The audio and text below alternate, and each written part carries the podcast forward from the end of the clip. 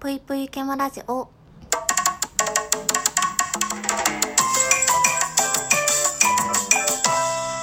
皆様こんばんぷいけむしです。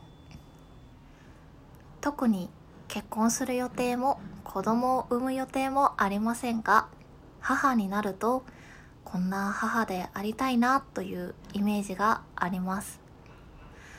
あのー、っていうイメージは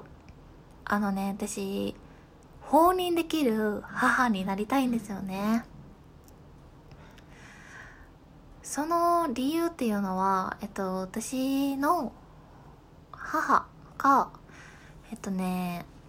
タイプで表すと過保護から程遠い放任タイプなんですよね。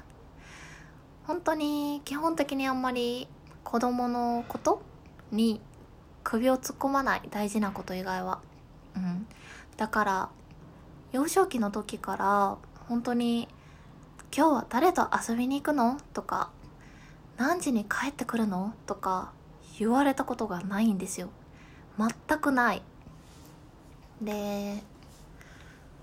何時に帰ってくるか連絡ちょうだい？とかあの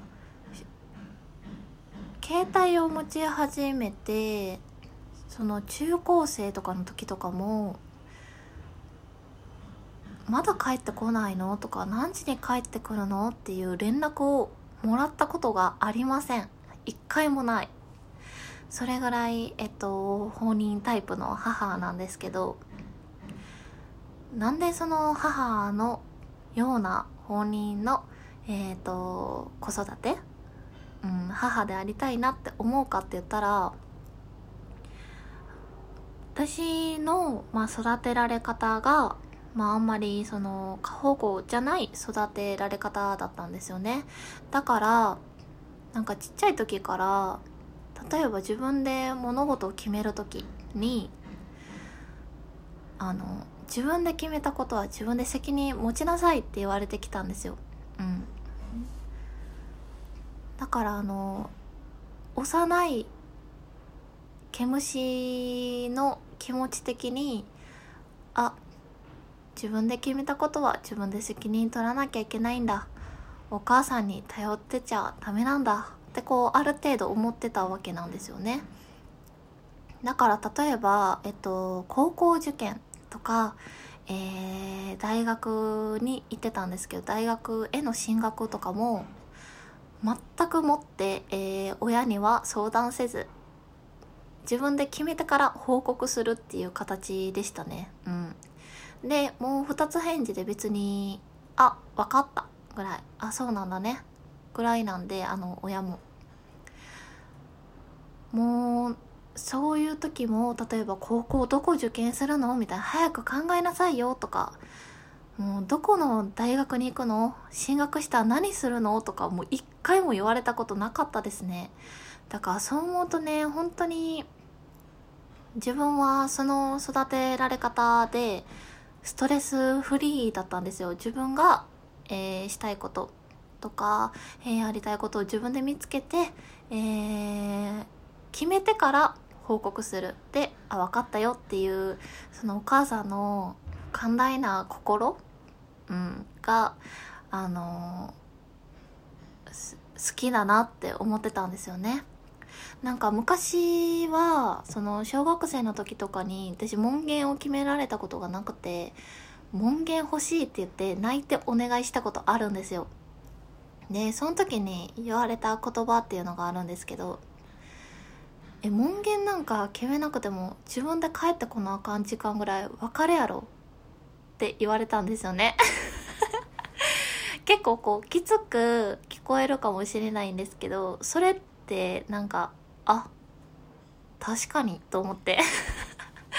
小学生の私は、うん、確かになと思って分かってるなと思って。だからなんかそう自分がめちゃめちゃ悪いことをした時にあ自分で責任取らなくちゃいけないなとかあ本当にダメなこと悪いことっていうのはその親に教えてもらうんじゃなくってある程度自分で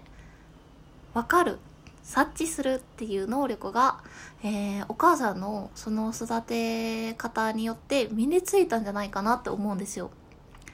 だからちっちゃい時からめちゃめちゃ悪いことっていうのも別にしたことないし結局自分でなんか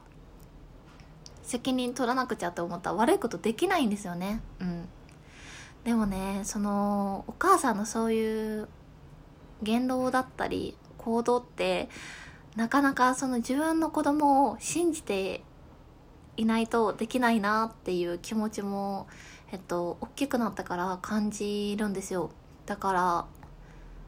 ついつい自分の多分子供がいてたら心配になる、えー、お母さんお父さん多いんじゃないかなと思うんですけどその心配もえっと一旦自分の心にしまって、えー、信じようと自分の子供を信じようって思えないと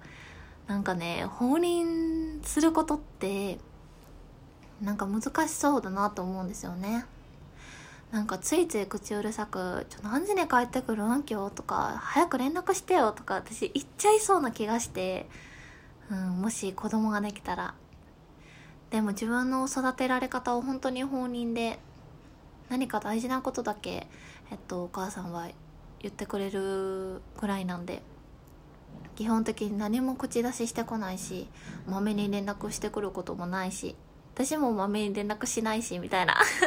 そのねなんかほちょっといい意味でほっといてくれるところがなんか好きだなと思いましたねお母さんの。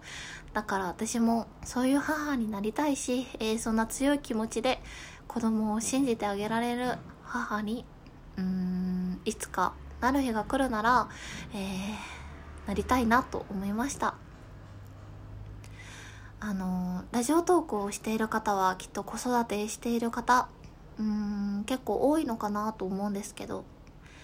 皆さんどうでしょうか、えー、子育てをしている方、えー、していない方も、えー、こんな母になりたいこんな父になりたい、